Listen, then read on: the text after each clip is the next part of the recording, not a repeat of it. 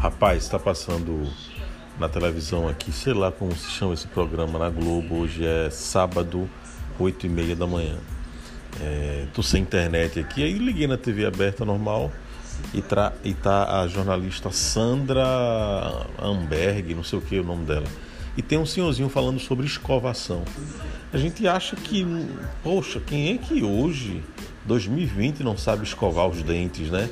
Eu fiquei imaginando, ah, Sempre tem gente nova chegando, criança se tornando adolescente, adolescente se tornando jovem e precisa desse tipo de ensino ainda na TV aberta para todo mundo, nem todo mundo tem acesso, enfim. Aí ela me solta um o seguinte, o senhorzinho explicando que tem que escovar ali né, entre a gengiva e o dente, depois jogar um pouquinho assim para fora com a escova. Depois ele foi falar de fio dental e disse: "É". E ela perguntou: "Quando é que a gente é, deve escovar quantas vezes, fio dental. Aí ele disse: Ah, todas as vezes depois da refeição, não tem jeito. E o fio dental, claramente ali, você faz antes de escovar, você passa o fio. E ela com a cara assim espantada: Ah, passa o fio antes da escovação. De fato, ela ficou assustada. Eu imagino que a Sandra, sei lá quantos anos ela tem 50 anos ela, ela ficou realmente surpresa com o fato de que o fio dental deve ser passado antes da escovação. Eu sempre aprendi assim, ensinei assim ao meu filho e todo mundo, imagino que, que pense assim.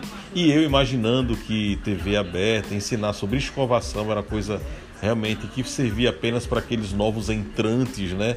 Na, na vida adolescente e tal. Mas não, a Sandra, sei lá quantos anos ela tem, ficou surpresa ao saber que o fio dental se passa antes dos dentes.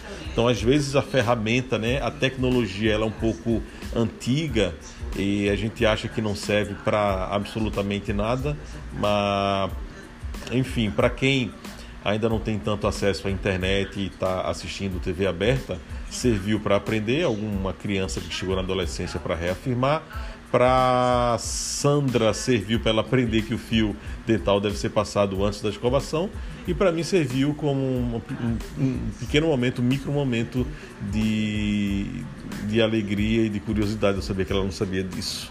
Interessante, né?